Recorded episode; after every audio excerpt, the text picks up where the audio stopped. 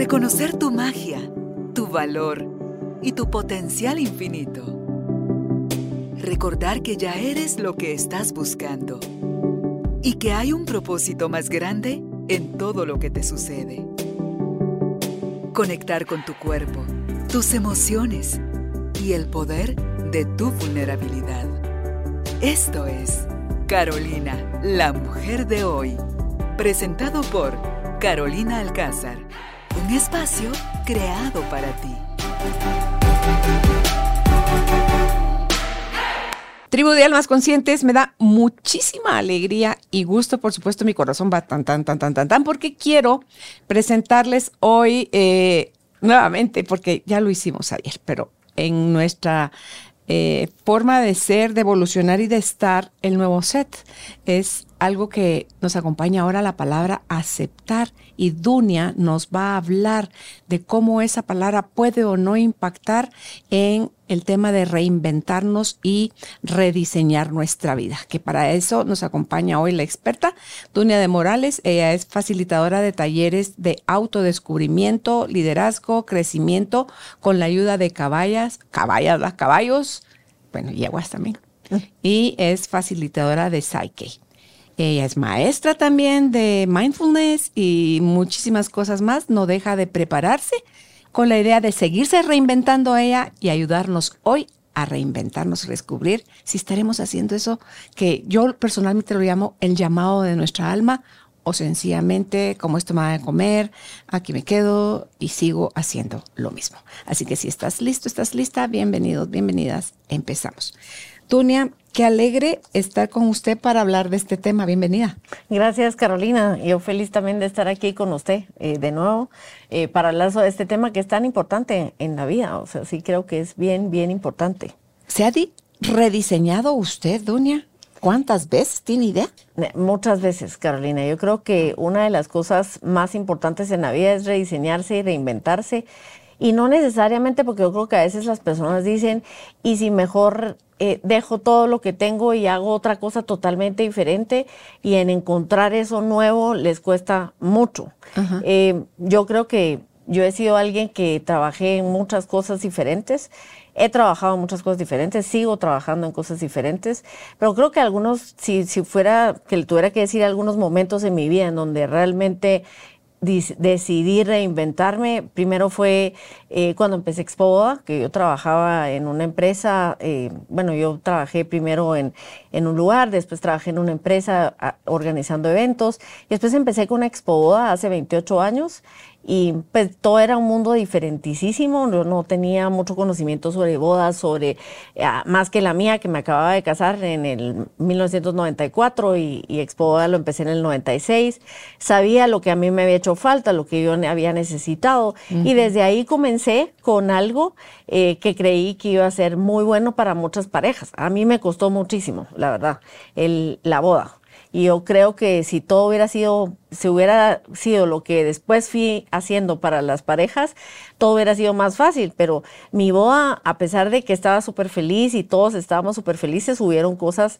eh, que, que, no salía, que no salieron tan bien por no tener el conocimiento y por no tener tantas, tantas alternativas en ese momento. Y de ahí empecé y después de eso pues hubieron muchas cosas, cada vez iba como cambiando, haciendo cosas diferentes y ahora vamos a hacer, todo el, el privilegio diría yo de tener la edición de la revista de Expo y, me, y cada vez la reinventaba y cada vez hacía algo diferente. Y ahora vamos a hacer portada dura con espiral en la orilla. Es en serio, la revista es así, con espiral y que se agarre. Y tuve la oportunidad de hacer todos esos cambios. He tenido la oportunidad de hacer todos esos cambios muchas veces. Todo nuestro esposo era así verde, blanco y llegó un momento donde dije, yo creo que ya, o sea, ya estamos así como ya, estos colores y esto que hemos usado hay que cambiarlo y ahora pasémonos a otro color. Entonces llegué con una diseñadora que fantástica en ese momento y me dijo, mire, le propongo dos cosas. Las dos son ideas bien difíciles, pero azul o rojo. Dije, rojo definitivamente.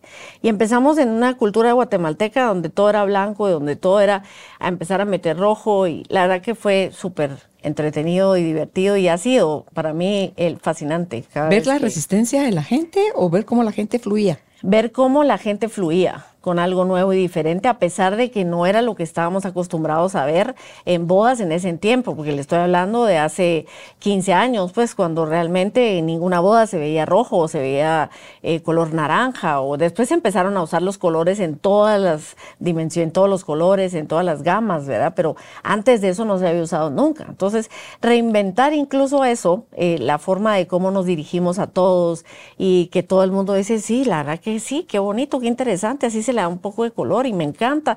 Y se empezó a usar de tal manera que fue un ícono, le diría yo. O sea, si fue un cambio así tan drástico y, todo el mundo lo empecé a usar. Dije, qué lindo, qué lindo cambiar algo y que todo el mundo se adapte y diga, sí, me encanta y lo voy a hacer. Y así hemos hecho muchas cosas em, que he tenido la oportunidad de hacer. Y después, pues dentro de mi vida personal que empecé como a ver, bueno, cómo ser mejor persona, cómo ya voy viendo todo esto de Expoda, la boda va muy bien, todas las parejas están felices organizando su boda, pero la boda es el principio de una vida. La boda es el inicio de algo más.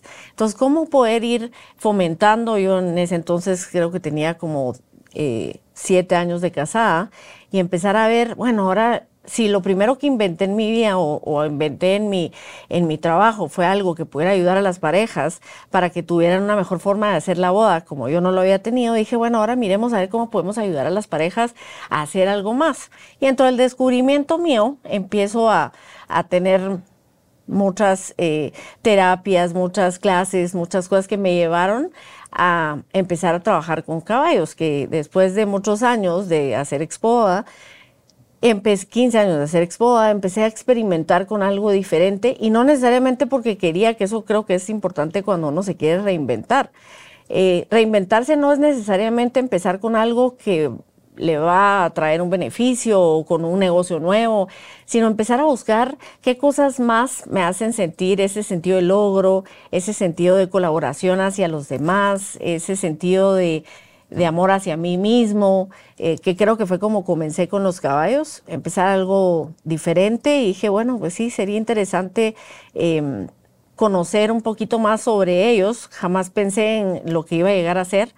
En ese momento en realidad lo que hice fue tener una, empezar a tener un contacto con un animal que para mi familia era importante. Porque a mí me daban mucho miedo, creo que lo hemos comentado en muchos episodios con usted.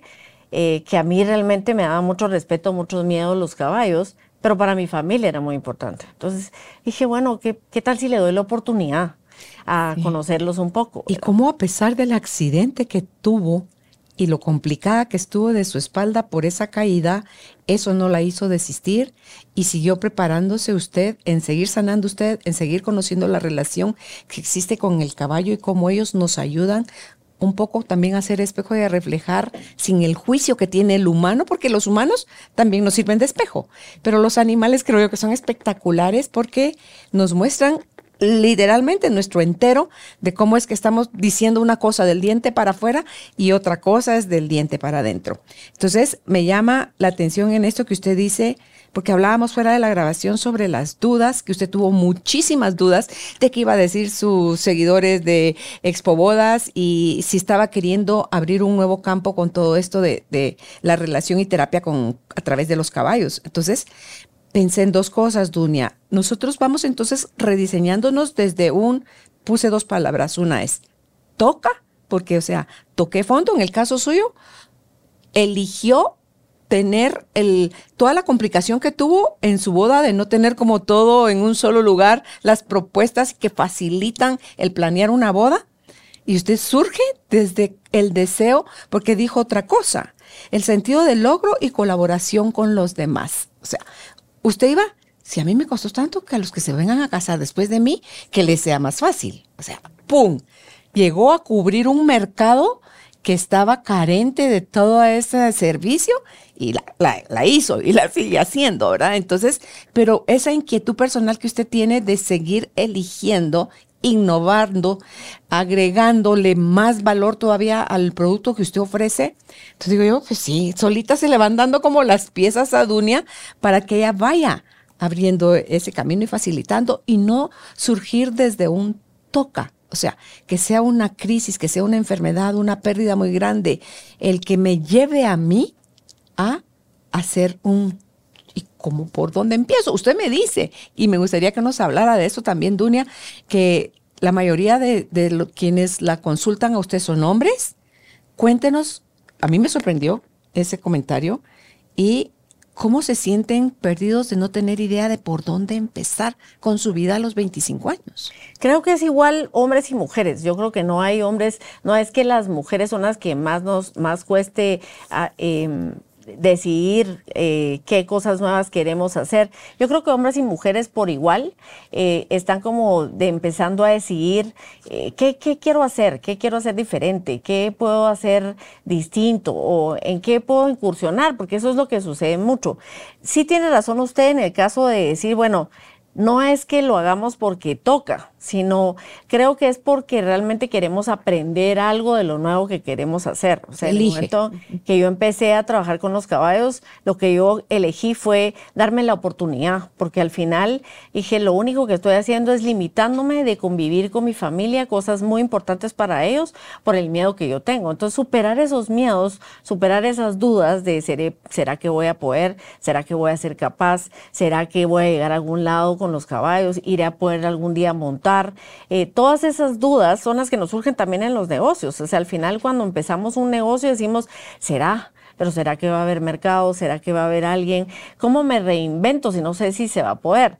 Eh, creo que desde ahí eh, nos va bien, desde empezar a pensar en las cosas como algo que queremos para nosotros. Yo creo que yo por lo menos así lo he vivido. En ese momento hice mucho, me fui a certificar a Arizona, regresé y cuando primero antes de certificarme hice todos los ejercicios para mí, o sea, realmente todo lo que hice con caballos lo hice para mi persona, para mi propio crecimiento, porque yo creo que cuando nosotros crecemos, entonces podemos eh, contarle a los demás qué podrían hacer o, o, tal vez pasarlo a los demás. Yo creo que cuando regresé y me dijeron, mire, ¿sabe qué? Yo creo que usted se debería certificar porque tiene la capacidad, le podemos hacer un análisis y si permite que nosotros la analicemos y le podamos permitir certificarse, tal vez se debería certificar porque vale la pena. dije, cuando me lo dijeron, dije, pues sí, a mí me fue tan bien, aprendí tantas cosas, me ayudó tanto en mi familia, que ¿por qué no pasarlo a los demás? ¿Por qué no eh, ayudar a los demás a que vean lo que yo vi? Entonces dije, pues sí, también eh, me voy a certificar para poder llevar esto a más personas, ¿verdad? Y eso ha sido mi propósito desde que empecé con Ubuntu, el llevar todo lo que he aprendido a más personas. y creo que todo lo que aprendo y todo lo que leo y todo lo que escucho, lo más importante para mí es cómo lo paso a los demás, cómo se los cuento, cómo se los digo, ¿verdad? Y desde ahí es el hecho de rediseñar cada vez. Lo acaba de mencionar usted, prepararse, estudiar, certificarse, porque todo lo que usted se dedica está certificada, ¿verdad? Entonces, eso es lo que la ha llevado a conseguir sus metas. Definitivamente, al final una de las cosas que tenemos que empezar nosotros cuando queremos diseñar algo es empezar con eso. Decir, bueno, primero aprendamos. Miremos a ver de qué, qué, en qué consiste esto, ¿verdad? O sea, qué es lo que necesito saber, porque muchos no saben qué reinventarse, pero es porque no saben por dónde empezar a instruirse. O sea, decir, bueno, si a mí me gusta la comida, ¿a dónde me puedo ir a certificar? ¿Qué puedo estudiar? Donde hay cursos, ahora hay tantos cursos en línea, tantas cosas que podemos aprender y desde ahí podemos decidir, ah, bueno, esto me gusta. Pero yo creo que la vida lo va uno sorprendiendo, Carolina, como a mí, que en ese momento me dijeron, sí, mire, se debería certificar. Dije, pues no es lo que había pensado, pero no lo veo mal, creo que lo puedo hacer. Eh, pero el, hecho de ir en el camino, decir, bueno, me voy a certificar en esto, voy a recibir estos cursos, voy a estudiar esto otro, y después se va amarrando todo a llegar a, hacer un, algo nuevo que está haciendo, ¿verdad? O sea, al final la creatividad que la gente piensa es que quiero inventar algo nuevo. Mi maestro de arte muy bien lo dice y dice, no hay nada nuevo que inventar en este mundo, ya todo está inventado. ¿Qué hay que hacer con lo que está inventado? Que es lo que usted decía, con lo que hay, con lo que tenemos, hacer cosas nuevas. Eso es lo que es importante. Es expresarse a usted misma, creo yo, ahorita que la oigo, a través de lo que sea que elija. Va a cocinar, exprésese a través de esa comida que va a preparar para alguien. Va a pintar cuadros, a el arte, va a escribir. Exprésese, o sea, sea, permítase usted plasmarse a través de eso que usted hace.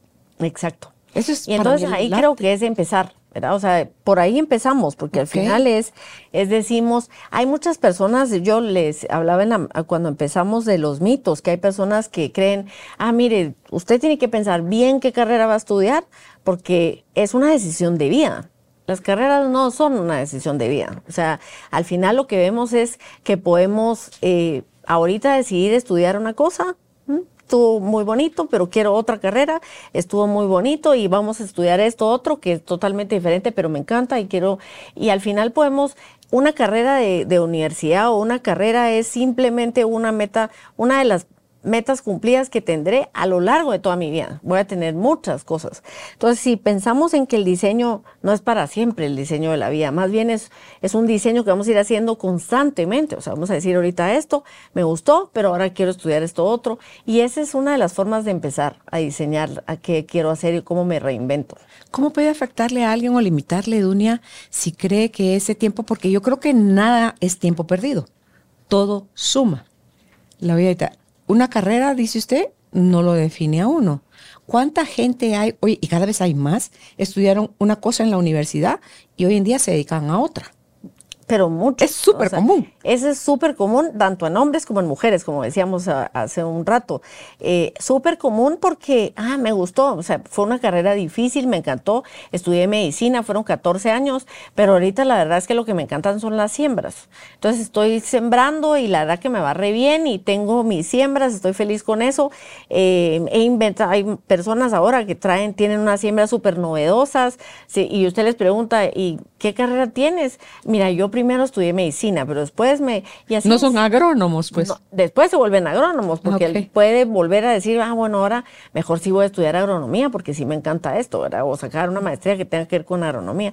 O sea, al final eh, no, es, no es la decisión de vida la que vamos a tomar. Tomamos una decisión, eh, aprendemos eso, nos vamos sobre eso y después pueden venir otras cosas, ¿verdad? Que, que nos pueden ir llamando la atención y mientras más cosas eh, practiquemos, más cosas hagamos, creo que más formas tenemos de reinventarnos. ¿Qué lleva a la gente a tener una mentalidad de resistencia al cambio? ¿Es el miedo? ¿Es la inseguridad? ¿Son esas dudas? ¿Es esa certeza que queremos tener de las cosas que... ¿Y quién dice uno que, que va a salir como uno? Uno quisiera que las cosas salen como uno quiere, pero ¿Qué es lo que más nos detiene? Yo creo que una de las, bueno, la duda y el miedo son una de las cosas que más nos detienen, ¿verdad? Y miedo a, ¿será que voy a pasar estos cuatro años y después qué tal si ya no me gusta? ¿O qué tal si empiezo todo y después ya no se puede? ¿Y qué tal si me doy cuenta después que ya no me gustaba tanto como yo lo pensaba? Eh, porque al final, como decía lo de, lo de la creatividad, de inventar cosas nuevas, lo primero es investigar. Para poder un artista pintar, necesita investigar, necesita saber, necesita estudiar. Eh, no es que se siente y dice, bueno, ahora ya con mi pincel voy a ver qué me baja a mi mente y así voy a expresar. Sí se puede expresar, pero realmente un artista lo que hace es investigar saber, necesitas saber de combinaciones de colores, necesitas saber la teoría del color, necesitas saber eh, qué es lo que quiero plasmar, quiero plasmar eh, eh, la, voy a plasmar en mi cuadro la ilusión. Bueno, entonces necesito saber qué es la ilusión, por qué la ilusión, cómo es la ilusión. Pero qué es la ilusión para usted, deje usted que es lo que diga el diccionario. Porque luego, ¿cómo le llaman a ese arte que, si uno y ahí qué quisieron decir? O sea, que esos que avientan un poco de pintura contra el cuadro o ponen líneas, o ponen manchas, o ponen... Yo ese arte, yo no lo entiendo, pero seguro el artista cuando lo hizo estaba lleno de algo en su mente y en su corazón que buscó plasmarlo en un lienzo. Sí, pero generalmente si usted va a tal vez pintar realismo, que es lo que, quiere pintar o quiere crear algo, o quiere crear, de, vayámonos tal vez algo más sencillo, a un logotipo, a un al final lo que necesitas es investigar primero. Necesitas saber lo que qué cosas usar, cómo usarlo, qué elementos tendría que poner eh, para poder poner todo lo que necesita, ¿verdad? Para que tenga que ver, hay una congruencia. Entonces, cuando hay una congruencia en lo que usted tiene, entonces es más fácil reinventar, es más fácil rediseñar. ¿sí? Cuando usted va a diseñar algo necesita tener todos los elementos. A veces cuando vamos a rediseñar nuestra vida, una de las cosas que tenemos que tener primero es saber realmente qué es lo que queremos. Por eso, ahí, ahí sirve cuáles son mis fuentes de apoyo. Ahí conozco entonces, si sé lo que quiero. puedo saber cuáles son mis fuentes de apoyo, mi punto de partida. E- Exacto. O sea, si usted sabe exactamente qué quiere, es mucho más fácil decir, bueno, si esto es lo que quiero, ya lo tengo todo, ya sé, ya, ya investigué, ya aprendí, ya estudié, ya hice todo. Y dije, bueno, ahora eso es- ya vi que sí soy capaz, ya vi en dónde estoy empezando ahorita, eh, con qué cuento para empezar esto. Y ahí me es más fácil reinventarme, ¿verdad? O sea, eh, pero sí necesita tener ciertos conocimientos de las cosas. O sea, para, para re- reinventarse o para empezar algo nuevo, lo importante es saber de eso. O sea, no podemos de la nada decir, sí, ahora me voy a volver camarógrafo y compré una cámara y ahora voy a andar tomando fotos por todos lados. O sea, necesito saber, primero, antes de comprar la cámara, necesito saber de fotografía, necesito saber de video, necesito saber eh, qué voy a necesitar. Lo voy a usar indoors, lo voy a usar outdoors. eh, ¿Qué voy a necesitar? Voy a necesitar un trípode pa- para que no me tiemble la mano mientras estoy filmando. Y después de yo saber todo, haber estudiado cursos de fotografía, haber sabido más sobre fotografía, pues entonces ya me compro mi cámara. Si no, lo que pasa es que me compro una al principio, ah, no, pero esa no era lo suficiente. Entonces había que comprar otra más adelante. Y al final, ya cuando voy a comprar la tercera, que es la que verdaderamente me va a servir, ya no, ahorita no me está yendo tan bien, entonces mejor decidí dejarlo de la fotografía, entonces ya no lo hago. O sea, lo que necesito primero es tener mucho conocimiento de lo que quiero hacer y saber que sí lo puedo hacer y que sí quiero hacerlo y para qué lo voy a hacer. Ese saber para qué quiero hacer esto es importante. ¿Cuál es mi para qué? ¿verdad? O por qué quiero hacer esto nuevo. ¿verdad? O sea, ese conocimiento, entiendo, le da a usted seguridad, como que ir dando pasos firmes sobre hacia dónde va avanzando, no como a ciegas ni a locas. Exacto. O sea, porque ¿Qué si pasa si hace algo a ciegas? ¿Ha hecho alguna vez usted algo a ciegas y a locas? Yo creo que, mire, sí hacemos cosas a, a ciegas y a locas para comenzar en algo, pero después ya tiene a fuerza. Yo por lo menos creo que la forma de hacer las cosas nuevas es, yo de hecho di una conferencia una vez en la universidad donde decía, para emprender, primero hay que aprender. Porque sí se pueden hacer cosas, o sea, pero usted puede venir mañana y decir, yo hoy me fui a México y entonces ahora me voy a subir en el globo y voy a irme en el globo y no voy a pensar en nada porque no voy a pensar en que me da miedo, no voy a pensar en nada. Pero venir a poner aquí una empresa de globos no es así de mañana lo hago y traigo los globos. O sea, hay que saber, hay que conocer, hay que ver los vientos, estudiar la los altura, vientos, los estudiar el clima, los donde sí, permisos. donde no. O sea, Es como definitivamente volar. que para hacer algo, lo primero que tenemos que hacer es aprender, o sea, y saber que lo que estamos haciendo es algo que conocemos, porque si no lo conocemos, nos vamos a encontrar con más tropiezos. Y si tenemos dudas y miedos, entonces lo que va a suceder es que en el camino más dudas y más miedos me van a salir.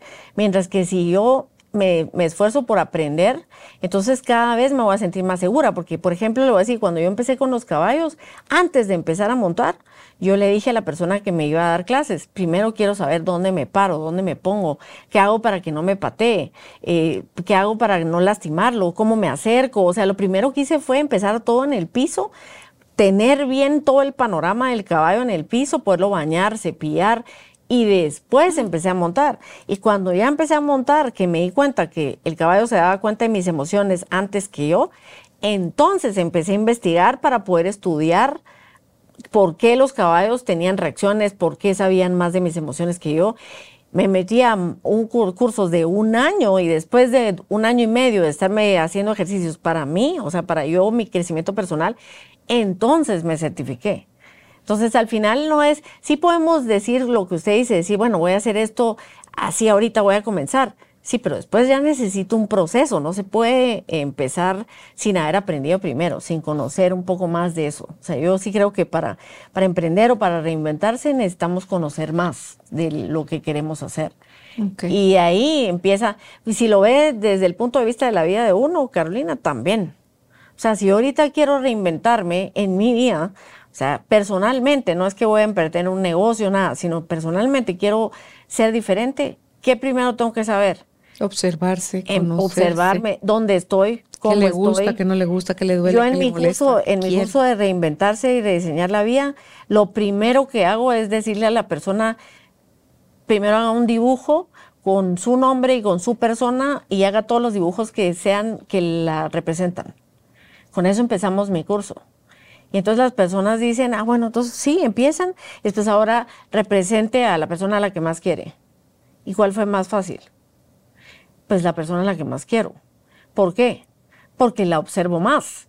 Porque a mí misma me cuesta mucho observarme. Entonces, híjola, no sé ahorita qué poner que me representa, no sé qué frase es la que me representa, no sé Ay, si me preguntan ahorita cómo está mi cuerpo de adentro, cómo se siente mi corazón, pues me cuesta un poco más que ver a los demás, porque ver a los demás no es fácil. Ayuda el escaneo, Dunia. Ayuda definitivamente, pero el irse conociendo como conocer, conocer más sobre mí, saber más sobre mí, en dónde estoy parada, en dónde estoy comenzando, qué es lo que tengo que aceptar, como usted decía, ¿verdad? El aceptar, bueno, esto es, esto es con lo que cuento, tanto mi entorno, mi familia, eh, yo, y con eso voy a empezar, con lo que cuento. Una vez una persona que muy, muy especialista en finanzas, muy buena, eh, me dijo una vez, Dune, hay que empezar con lo que se tiene, lo que tiene ahí en la casa. Sí, no, no, no, no, no traiga un vaso nuevo, un vaso, no, el que tenía ahí en la cocina, tráigaselo, sí, o sea, y creo que eso es parte de, ¿verdad? O sea, el aceptar qué es lo que tenemos, dónde estamos comenzando, pero si no sabemos dónde estamos comenzando y qué es lo que tenemos como fortalezas, porque creo que una de las cosas que nos cuesta entender en nosotros, Carolina, para reinventarnos es con qué cuento también son mis fortalezas. O sea, ¿qué es lo que cuento yo? ¿Con qué cuento para hacerlo? Eh, y para mí, cuando yo supe que dentro de mis fortalezas de carácter, mi fortaleza de carácter número uno era el amor por el aprendizaje, y me di cuenta y dije, ah, con razón. Cada vez que yo tengo un problema, me inscribo en un curso. Sí, cada vez que yo paso por una algo que me está limitando, me meto a la universidad y saco una maestría. Eh, cada vez que yo quiero conocer los caballos, pues me meto más a estudiar sobre los caballos seguramente es algo que tengo súper arraigado a mí, es mi fortaleza de carácter y es lo que me ha ayudado un montón. Pero creo que el otro palo o el otro punto de eso es que lo comparte. O sea, no es solo conocimiento para usted, sino que es conocimiento que después ama salir afuera y compartirlo, como decía usted hace un rato, a su familia, cómo eso les iba a enriquecer cuando usted se metió a aprender todos los caballos que para su familia era importante, como eso los, los une todavía más. Y eso, Carolina, es al final lo que dicen, ¿verdad? De la, la, el, el propósito de la vida es saber con qué cuento, qué es eso que yo soy buena para hacer. Y el significado de la vida es compartirlo con los demás. ¿verdad? Y la pasión es cuánto esfuerzo y cuánto tiempo le doy para hacerlo.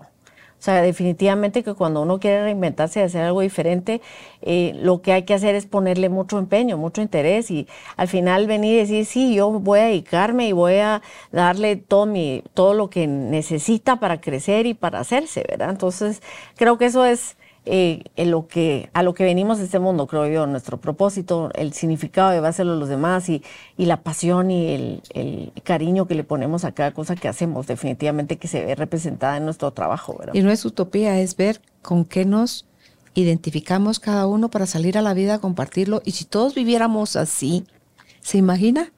No habrían guerras, no habrían peleas, no habrían diferencias, habría fluir, sería como una gran hermandad, creo yo, y si quieren llamarlo utopía, pues llámenlo utopía, pero yo creo que, que se puede. ¿Y por qué lo digo con tanta seguridad? Porque cuando somos niños chiquitos que todavía no nos han metido tanta cosa en la cabeza, así es como vivimos. O sea, porque esa es nuestra naturaleza. Pero yo creo que parte de reinventarse es saber dónde estoy ahorita para ver qué cambio, porque al final la, siempre vamos a tener cosas en nuestra cabeza que nos que tuvimos de algún momento que lo nos lo dijeron o que incluso lo eh, observamos de otras personas o lo vimos o decidimos que esa fuera nuestra creencia. Esa es otra de las partes de reinventarnos, es saber que nuestras creencias y nuestros valores y lo que estamos haciendo ahorita está completamente alineado a lo que quiero ser. ¿Verdad? O sea, si yo realmente mi creencia es que soy, que soy capaz, entonces me le voy a poner todo mi empeño y las cosas porque yo creo que soy capaz. Si mi creencia es que hay que llevarle a los demás las cosas que yo he aprendido, porque si se quedan en mí, me los voy a llevar a la tumba y eso pues no es justo. Yo creo que lo bueno es que se lo demos a todos los demás.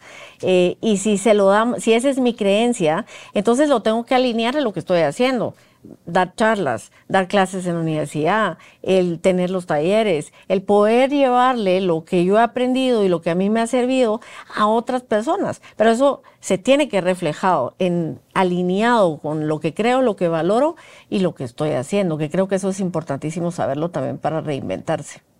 Lo que creo, lo que valoro y lo que estoy haciendo tiene que estar completamente alineado con lo que quiero ser. Ok. Y al final, si lo vemos, si usted quiere ir más allá, pues lo que quiero hacer es lo que quiero dejar, lo que quiero, quiero ser esa huella, quiero ser esa semilla. Y, y, ahorita que estoy contándole eso, que estoy diciéndole eso, me recuerdo un cuaderno que empecé cuando las primeras veces que me fui a Arizona, eh, que estaba tomando los talleres para mí y pegué un cuaderno que estaba, porque siempre que empiezo algo nuevo, comienzo un cuaderno nuevo. Tengo miles de cuadernos que le digo a mi hijo, mira, ahí los guardas y después... Eh, mis memorias. Sí, mis memorias. después los vas a sacar y vas a ver que... Eh, bueno, total, eh, tenía un cuaderno y en ese pegué unas semillas que una amiga me dio y dije, los voy a pegar aquí en este cuaderno porque definitivamente que somos esa semilla que queremos dar a los demás. Y eso fue hace muchos años, cuando todavía estaba tomándolo para mí, no me había certificado, pero creo que es parte de, ¿verdad? O sea, es, ese, es eso que queremos llevar a los demás. Y si está alineado, pues las cosas funcionan. Y cuando yo pienso que esto de aceptar, hoy justamente estaba pensándolo un montón antes de venir aquí, no sabía que la palabra iba a estar, pero cuando aceptamos las cosas que están sucediendo, empezamos a ver por qué están sucediendo. Porque a veces decimos, no, es que está sucediendo esto y se me puso esto en el camino. Y yo creo que voy a tener que cambiar de rumbo porque se me están poniendo demasiadas cosas difíciles. Y al final, lo que yo aprendí con mis caballos hoy es, mire, lo que usted nunca tiene que perder, que me lo dije a mí misma, yo dije, le dije a la persona que cuida mis caballos, yo creo que me lo dijeron los caballos, es no pierdas horizonte media vez uno pierde el horizonte, pierde el foco, empiezan a verse obstáculos y verse cosas. Cuando los obstáculos se dan, lo que hay que hacer es aceptarlos y decir, bueno, ¿qué traen para mí? ¿Qué me quieren enseñar?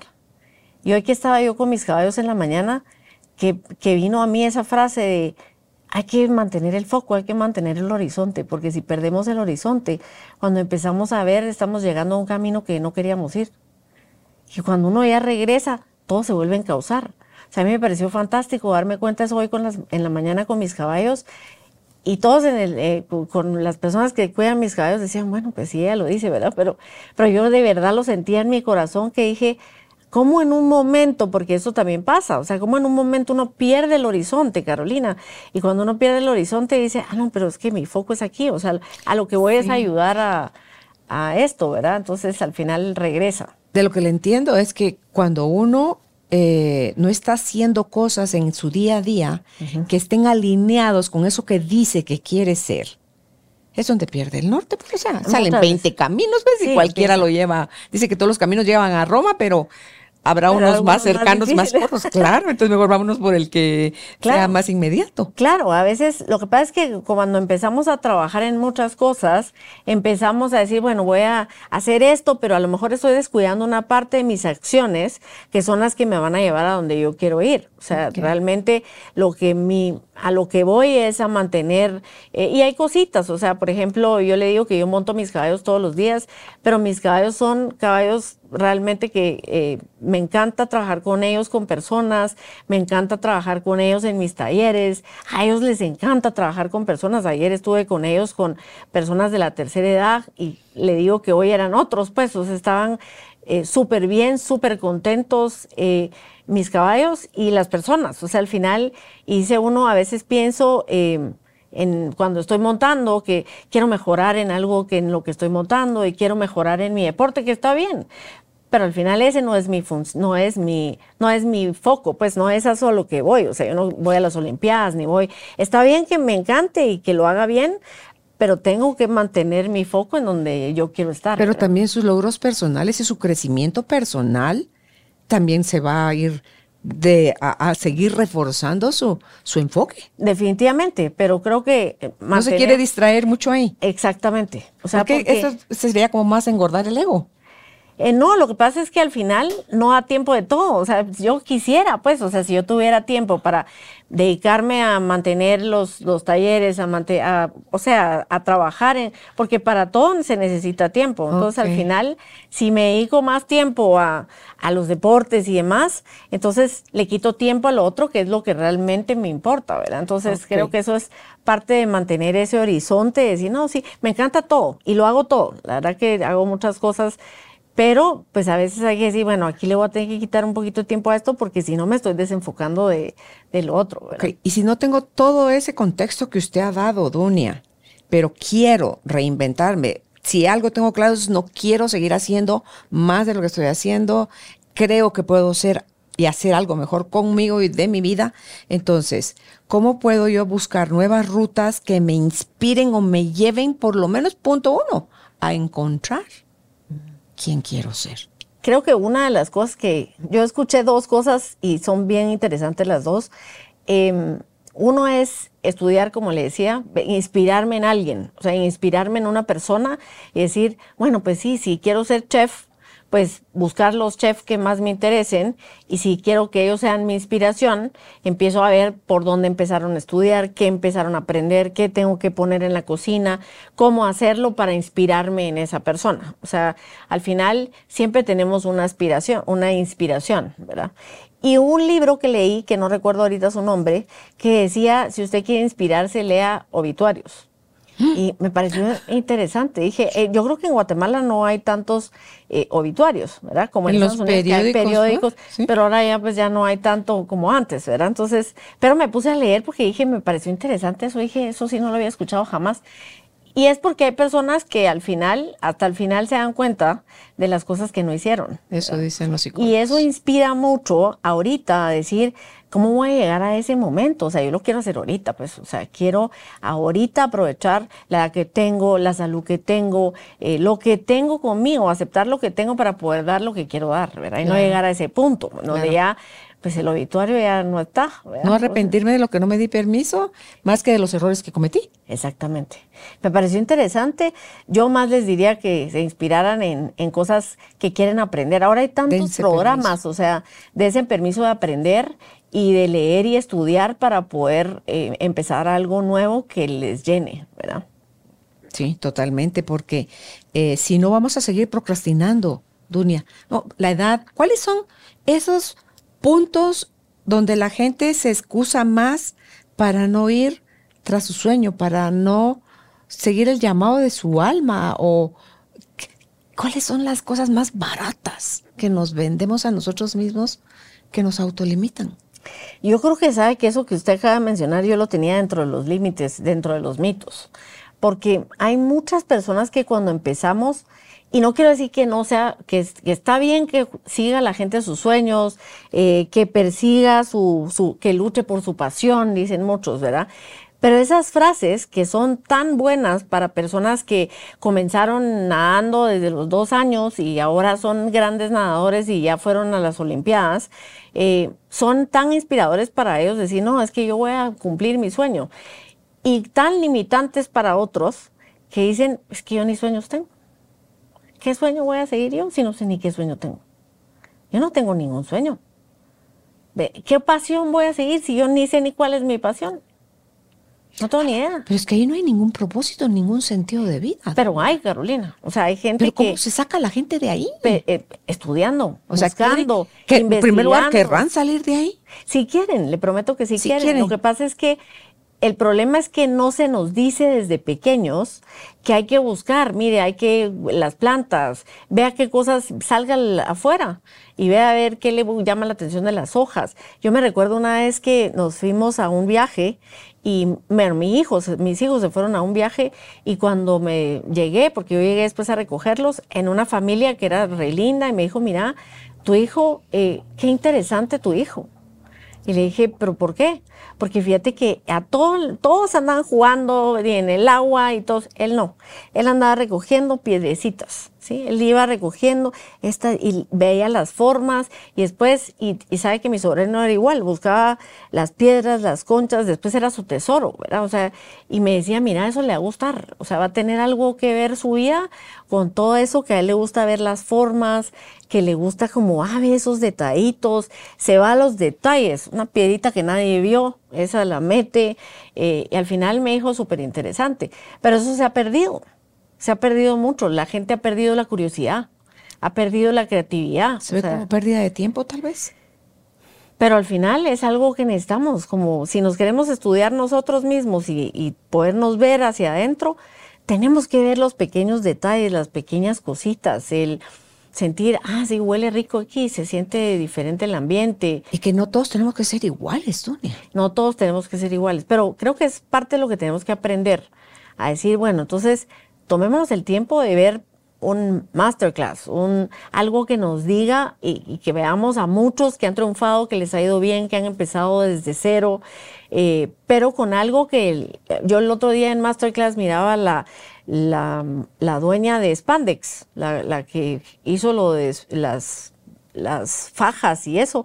Impresionante su vida porque ella vino y, y, dijo, bueno, un día iba a una fiesta, iba con un pantalón blanco y dijo, voy a necesitar algo, porque si no se va, entonces cortó unas medias y, de ahí se le vino la idea y se volvió millonaria haciendo eso. Pero hizo algo. O sea, al final empezó y dijo, bueno, voy a cortar esto. Se sí queda bien. Voy ahora, voy a mandar a hacer unas porque así me sirven para ir a las fiestas porque me sentí súper cómoda así. Y dijo, ¿cómo le llevo eso a tantas mujeres que no saben cómo ponerse un pantalón blanco sin que les quede bien? Entonces, de ahí empezó su vida. Entonces, si la veo, y veo esa masterclass de ella, que es fantástica, y digo, pues sí, me parece interesante cómo comenzó, qué tal si comenzamos, pero para eso hay que observar, hay que buscar, hay que ver esos detallitos, esas cosas. Si no, de verdad que así sentada así viendo a ver qué me viene del cielo, es muy difícil. O sea, explorar, investigar. Nosotros en la pandemia, yo creo que le comenté aquí en una oportunidad, eh, yo incluso di un, un webinar de eso porque en la pandemia cuando todo estaba cerrado y no podíamos ni mi esposo ni yo salir a trabajar, dijimos, bueno, ¿y ahora qué hacemos aquí en la casa? Porque somos gente muy activa, pues, o sea, los dos y mis hijos también. Y mi esposo, que había estado investigando, porque le encanta cocinar, habíamos hecho pan de masa madre en mi casa durante un tiempo y me dijo, mira, eso va a ser vamos a hacer pan de masa madre para toda la colonia, para todas las colonias de los amigos. Cuando sentimos, estábamos haciendo pan de masa madre y, y, fue un éxito. Y a todo el mundo le encanta el pan de masa madre y al final todavía tenemos el negocio de la masa madre. O sea, vendemos pan de masa madre en varios lugares en Guatemala. Y hay gente que se volvió nuestro cliente así fan, pues, eh, mira, van a hornear mañana. Y mi esposo a las cuatro, cuando ya tenía que trabajar, porque cuando ya empezamos a salir a trabajar, era así de que a las 4 de la mañana hornear, porque como tiene que estar 12 horas. ¿Él se dedica a eso? de 12 horas. No, él es arquitecto.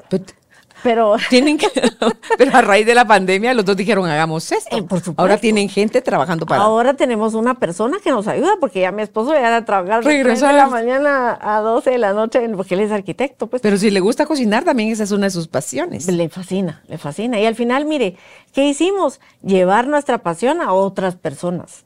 Y, y lo hacemos con tanto amor que las personas que lo comen les fascina, más es tan saludable, pero al final creo que es eso, Carolina, empezar estudiando, investigando, no es que nos sentamos y dijimos, bueno, ahora qué vamos a hacer, miremos a ver qué hacemos, sino decir, bueno, hagamos webinars, que yo estuve haciendo webinars, estuve, y, y no, los webinars eran totalmente gratis, no era ni siquiera por que así me voy a ganar dinero, no, los webinars eran para yo poder ocupar mi tiempo, porque me encanta, acababa de comprar todo el equipo de, para, hacer podcast y me encanta hablar, porque seguramente aquí a todos se dieron cuenta que me encanta hablar.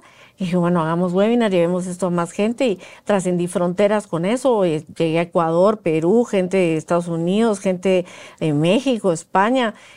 Y yo decía, no, no lo puedo ni creer, estar trascendiendo fronteras de esta manera por la pandemia, ¿verdad? O sea, al final, el eso, o sea, el, pero porque ya lo había buscado, ya lo había investigado, ya tenía los temas, ya conocía gente, eh, entonces ya como que todo se va dando, pero creo que esa es la invitación, ¿verdad? A tener claro qué quiero y buscarlo, ¿verdad? O sea, tener claro qué quiere, aprender, o sea, prepararse, estudiar, primero para usted, luego salir al mundo para, para compartir sus dones. Definitivamente. Y luego qué? Ser feliz y las ideas. Es que sabe cómo siento yo, como que usted ahí abre la puerta de las posibilidades. Entonces ya cualquier cosa, ser, eso del pan, lo último que acaba de decir. O sea, es como que un, hobby, a vos te gusta cocinar, lo hacíamos, ya no lo hacemos, y, si lo hacemos otra vez. Eh, ay, que, se la carcome la inquietud, eh, el webinar, pero usted se ha preparado antes. Definitivamente. Para todo eso. Yo sí creo que si no se prepara uno, no se puede. O sea, hay que prepararse, hay que investigar, hay que saber, hay que buscar. Se puede en la, la marcha, pero... ¿Ha hecho algo y que ha fracasado? Y si sí, ¿qué se sintió? ¿Qué pasó? ¿No es tan aventurera? Tal vez no le diría que he hecho algo, eh, o sea, en el camino vamos haciendo muchas cosas que decimos, esto no salió tan como yo pensaba. Entonces, no lo, ya no lo voy a hacer más, pero ahora voy a hacer esto otro. Pero es dentro del mismo campo de lo que ya está haciendo. En los cambios, definitivamente que, por ejemplo, le decía a la revista, esa pasta dura, espiral, eh, era algo que no podíamos hacer por mucho tiempo porque era una, algo especial que hicimos, o sea, unas ediciones especiales. Después dijimos, ya no más, pues ahora lo vamos a hacer de esta forma. Entonces hay cosas que hemos hecho o que he hecho que probablemente no funcionaron como yo pensaba, pero que se pueden hacer diferentes después o se van cambiando o se van mejorando, ¿verdad? O sea, eh, o sea, diría usted entonces que la acción mata dudas. Y después ya en el camino es donde va haciendo las Yo modificaciones. sí, al final si algo sale mal, esa es otra de las cosas, ¿verdad? Si algo sale mal, lo podemos siempre mejorar. Y si algo sale que definitivamente, bueno, cuando nosotros de verdad que hemos sido así aventureros, o sea, sí hemos sido aventureros en todo. Eh, mi hijo cuando recién salió de la universidad dijo, ¿y si ponemos, si hacemos siembras de sandía? Y teníamos un pedacitito de lugar donde poder sembrar la sandía. Fue fascinante la siembra de la sandía, fascinante. Eh, hubo alguien que nos llegó a ayudar de agronomía. Eh, yo le tomé fotos a las abejitas que llegaban y, estaban en todo. La verdad que fue súper interesante. Sin embargo, fue algo que sacamos la sandía y dijimos, esto definitivamente no. ¿Sí? O sea, eh, como hobby estuvo bonito, pero ya pasó. Como hobby estuvo lindo y nos encantó y sacamos una vez sandía y nunca más. Porque obviamente para hacer sandía hay que tener no sé cuántas extensiones de tierra, no sé cuánta cantidad de sandía que hay que vender. O sea, ese pedacito, pero ese pedacito que sembramos de sandía, que casi eh, después vino una lluvia y nos salió un hongo de no sé qué y ya ni siquiera pudimos, creo que, vender la sandía, pero aprendimos tanto de eso, muchísimo. Y creo que es una de las cosas que hicimos que, bueno, no teníamos tanto conocimiento, conocimos poco, y cuando ya lo conocimos en la marcha, como era tan poquito el espacio, no fue como que pérdida, ¿me entiende? Pero aprendimos muchísimo. O sea, creo que de ahí va uno diciendo, ah, bueno, hicimos esto, fue una prueba para la familia, nos encantó, pero nunca más, pues, O sea, y de ahí vienen a otras cosas, ¿verdad? Que podemos hacer que sí, que sí nos ayuda. Cualquier cosa como eso nos ayuda a fortalecernos para las próximas veces decir, bueno, no salió, pero no pasa nada. Podemos empezar otra vez y hacer otras cosas. Ok, retomando. O sea, empezando a sintetizar. Saber qué quiero, aprender, o sea, es prepararme para poder tener una mayor cantidad de herramientas, estar consciente de mis limitaciones, de mis talentos, de mi economía, a qué sí le puedo entrar, a qué no, porque hay gente que no deja de trabajar en un trabajo donde recibe un pago mensual hasta que no eh, se siente ya como listo para volar, no es que salte al vacío, sino que van como sintiendo ese suelo firme. Em, también eh, usted mencionó la importancia del aceptar la realidad de su punto de partida de dónde está, em, que no pierda uno su, su foco, ¿verdad? Y que más allá de triunfar desde el principio es que si algo sale mal, nosotros podemos aventurarnos nuevamente o a ver qué cosas hay que modificar en lo que ya estoy o si de verdad tengo que hacer un giro de 180 grados y no por eso soy un fracasado, Dunia. Yo creo que una de las cosas últimas que está aquí es practicar la gratitud para todo. O sea, venir y decir, bueno, lo que hicimos, aprendimos mucho. Y gracias a Dios, o sea, de verdad nos encantó. Yo de verdad tomarle fotos a las, a las abejitas y a las cosas me fascinó. O sea, aprendí muchísimo de eso Y, y, le doy gracias a Dios por haberlo hecho. La verdad que sí, aprender a tener gratitud de todo lo que hacemos nos ayuda a aceptar también. O sea, nos ayuda a aceptar que las cosas eh, son para algo y vienen para enseñarnos. O sea, que tenemos que ver qué aprender, qué queremos aprender de lo que estamos haciendo, de las cosas nuevas que podemos hacer. Una cosa que es importante saber que lo que rediseñemos o reinventemos hoy no va a ser nuestro final tampoco. O sea, el final yo a todo el mundo le digo, miren, el final mío no lo voy a saber yo. Lo van a saber los que se queden, porque yo me voy a morir un día y no sé cuál va a ser mi final. Pero de aquí a ese final quiero hacer muchísimas cosas. Entonces, como que todas las, porque pensamos, ¿qué tal? Yo, hay personas que dicen, no quiero empezar una pastelería porque no me miro a tener una pastelería toda mi vida. Sí, pero es que toda su vida tal vez no tenga la pastelería. Tal vez la ponga y después la vende y después se decide hacer otra cosa. Pero a veces queremos vernos llegar a los 100 años con lo que estamos haciendo ahorita, pero al final no lo sabemos ni cuándo va a ser ni cómo. Entonces como que los pequeños logros son los que tenemos que buscar para ese final que no sabemos cuándo va a ser. Claro, los tiempos, digamos, que, que nos ponemos o que duren las cosas es lo que tenían que durar. Pero también para mí ponerse uno tiempos es como un ir para ir poder midiendo mis avances, ¿o no? Sí. Sí, pero podemos decir, bueno, ahorita me encanta, esto es lo que estoy haciendo, voy a ponerme aquí meta estos tres años, voy a hacer esto. Pero lo que le decía es, muchas personas cuando quieren reinventarse, quieren reinventar el resto de la vida. A eso tal vez me, refería. Ah, ya, ya. O sea, que no quiero reinventar algo que empiece hoy. No cerrarme y que, vamos para a seguir, sino que queremos reinventarnos y decir, bueno, entonces, imagínense que nosotros hubiéramos pensado, entonces pongamos lo del pan y lo hacemos para siempre. No, no. Pero lo siguen haciendo. Lo seguimos haciendo porque funcionó y fue la, la gente le encantó y, y la verdad que sí fue algo que estuvo muy bien. Pero si no, pues no pasa nada. O sea, se divirtieron en pandemia. Nos divertimos en la pandemia, nos encantó, lo hicimos en familia, tuvimos ideas de familia, las, de los colores, las etiquetas, todo lo hicimos en familia. Creo que es parte de, ¿verdad? Pero uno a veces, o muchos jóvenes, sobre todo muchos jóvenes, se miran, quieren rediseñar ahorita para lo que van a tener cuando tengan 70 años. Y, y ahí es donde, eso es un limitante que nos ponemos. Porque decimos, Ay, pero será y, será que aquí, bueno, cuando cumpla 70 eh, y no, o sea, pequeños logros, ¿verdad? Una persona que yo conocí de 86 años le decía a un joven, vaya por pequeñas metas. Cada meta cumplida la va a llevar a otra meta. Cada meta cumplida la va a llevar a otra meta y a otra meta y a otra meta. Y ahí es donde nos vamos reinventando cada vez. Cada vez que cumplimos algo decimos, ah, sí, ahora lo hicimos bien, ahora hagamos otra cosa que va a ser mejor. Y, querer ser mejor cada día nos lleva a reinventarnos cada vez más, ¿verdad? Claro. Para cerrar, Dunia, ¿cómo concluye usted en tanto a las personas que acompañan sus procesos como en su proceso personal?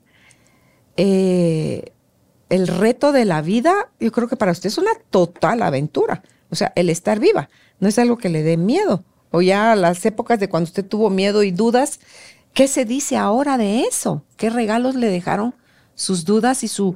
Una pierna era la duda y la otra pierna era la acción. Una pierna era la duda y la otra era la acción. ¿Cómo lo ve hoy, Dunia, ese... todo eso, verlo suceder?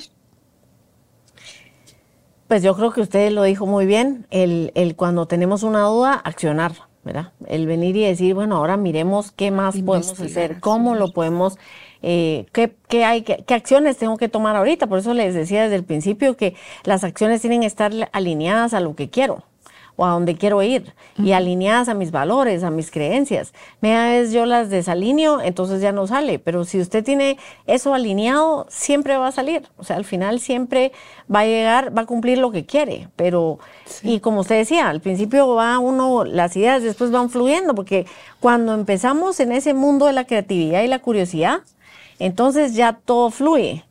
Pero cuando no nos abrimos a la curiosidad, a ver qué tengo adentro, a ver qué cosas hay, a ver las cosas chiquitas, una cosa que yo le digo a, muchas personas siempre es, véale a todo cara de oportunidad. A todo.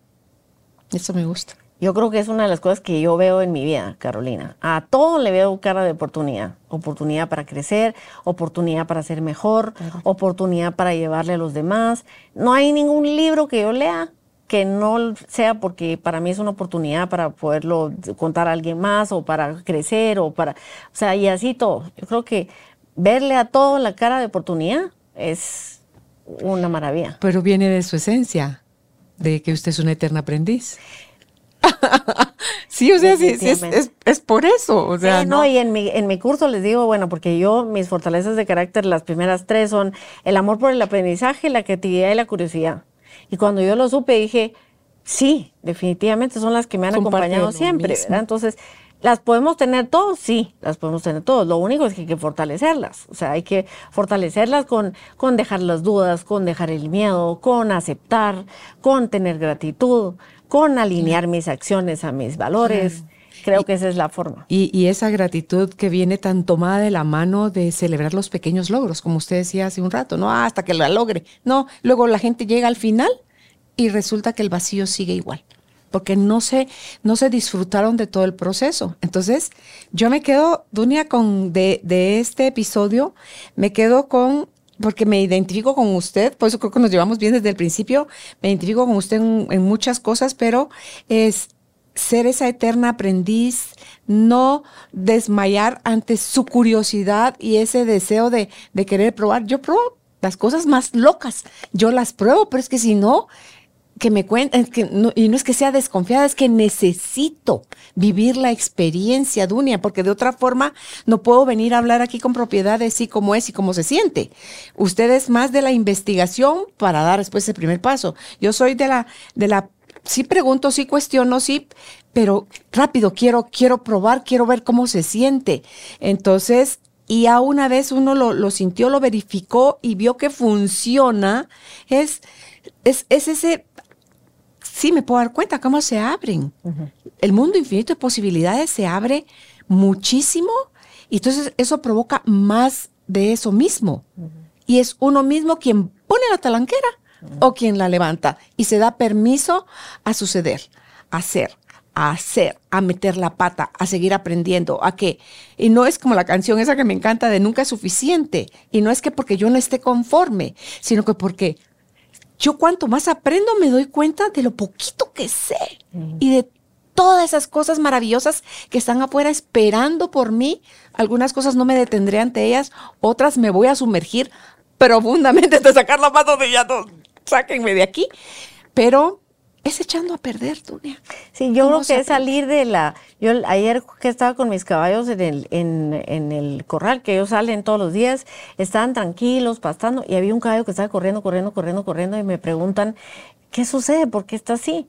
Y le digo, ¿por qué se está desesperada? Porque ella prefiere estar en su establo de 3x3 que estar aquí afuera. Porque aquí afuera tiene miedo, tiene inseguridad, tiene... Entonces, cuando la regresan a su establo está tranquila. Entonces Así muestra su ansiedad. Eh, muestra su ansiedad, o sea, estaba súper ansiosa, súper eh, corriendo de un lado a otro porque quería que ya la fueran a traer para regresarla a su zona de confort. Y cómo eso se refleja, o sea, eso es, al final eso le dije a esta persona que me preguntó, le digo, ¿cómo eso también sucede en los humanos? Claro. Hay un mundo, porque allá afuera, mire, estaba el sol radiante, había agua, había comida, había hojas, había árboles, había de todo que hubiera podido disfrutar, pero no puede porque el miedo no la deja, la inseguridad no la deja y quiere que la regresen a su caja. ¿Cuántos humanos habrán que les pasa lo mismo? O sea, ese mundo de posibilidades, ah, pero no aquí yo estoy seguro. En esta cajita de 3x3, aquí me siento yo con mi zona de confort, entonces yo realmente prefiero aquí. Entonces, abrirse a ese mundo de posibilidades y ver ese cielo, ese, eso radiante que hay afuera, eso es lo que creo que nos, nos limita un montón. O sea, me voy con la palabra riesgo también. Sin riesgo no hay posibilidad de aprendizaje. Porque si yo quiero que me garanticen que voy a triunfar, me amolé. Me. Entonces arriesguémonos un poquito más, disfrutemos de la vida como cuando éramos niños. Se vale, no importa la edad que tengamos, estar en contacto nuevamente con nuestra inocencia, con la curiosidad y ese límite, no sé, esa palabra no existe, pero cuando limitless dirían los, los gringos, o sea, que no haya límites que nos detengan porque todo está en tu mente. Yo estoy leyendo ahorita el libro de Joseph Murphy, El poder de tu subconsciente, y, y me está encantando porque somos nosotros adentro, no hay, eso es cierto, eso es verdad, eso es no, no. eso es una parte del ruido que tenemos, pero cuando nosotros nos atrevemos a ir tras eso que a nuestro corazón le dice, por aquí es, hazle caso a tu intuición, porque es tu subconsciente donde está toda tu información, es donde está para mí, Padre, Madre Dios, y ahí es donde estás recibiendo también esa guía que te dice por dónde es el camino. Tu consciente es todo el conocimiento que has adquirido hasta hoy, pero que si no te atreves a ir un poquito más allá para salir del huacal, para salir de ese 3x3, como la yegua que quería estar segura de la, su zona conocida. Ay, ahí diría yo, no estamos viviendo, nos estamos perdiendo de la vida y no venimos a ver la vida pasar, venimos a experimentarla. Así que reinvéntate, prueba, vuelve a probar, fracasaste, vuelve a probar, levántate, sacúdete y vuelve a probar las veces que sea necesario. ¿Qué consejo, qué propuesta nos da para este 2024 que estamos empezando? Yo creería que eh, ahorita que empieza el año es el momento donde queremos hacer como todo nuestro listado de lo que queremos hacer. Bueno, empecemos este primer, este eh, principio de año por escucharnos a nosotros mismos, por escuchar qué es lo que queremos, qué es lo que queremos aprender, qué es lo que nos llena, que eh, aprendámonos a conocer nosotros mismos. Yo creo que eso es bien importante, o sea, el aprender a saber dónde empezar, porque si no podemos, si no sabemos dónde estamos y quién somos, no podemos comenzar. Entonces, démonos la oportunidad de saber dónde estamos para poder comenzar, ¿verdad? Como si fuera un mapa. ¿Dónde estoy ahorita para saber a dónde quiero ir? Primero saber dónde estamos. Empecemos este, este año no diciendo a dónde quiero llegar, no. Empecemos por dónde estoy ahorita para después poderme hacer mi mapa para dónde quiero ir. Y aplicando nuestra palabra a esta temporada es aceptemos, acá estoy. Este es mi punto de partida y digamos qué rutas son las que quiero emprender para poder ir disfrutando del día a día, de ese logro y no llegar a fin de año nuevamente y decir, sí, sí me salí con la mía, no, sí, sí, sí lo alcancé, pero todavía así como que ah, no se tiene esa llenura del haber disfrutado del proceso. Gracias, Dunia, por, por haber estado con nosotros. ¿Dónde pueden ustedes contactar a Dunia? Dunia, si les puede dar, por favor, sus, sus redes. Nos pueden eh, encontrar en la página web, es www.cubuntu.com.gt. En nuestra eh, página en Instagram es Kubuntu eh, GT y en Facebook estamos como Kubuntu Diagonal Ser Ubuntu. Así que, gracias. Gracias a usted, Carolina, por la invitación. Qué alegre siempre estar aquí con usted y sus oyentes. Gracias. Gracias por ser parte de esta tribu de almas conscientes. Comparte este episodio para que juntos sigamos expandiendo amor y conciencia. Recuerda visitar nuestra página www.carolinalamujerdehoy.com.gt. Encuéntranos también en redes sociales como Carolina la Mujer de Hoy.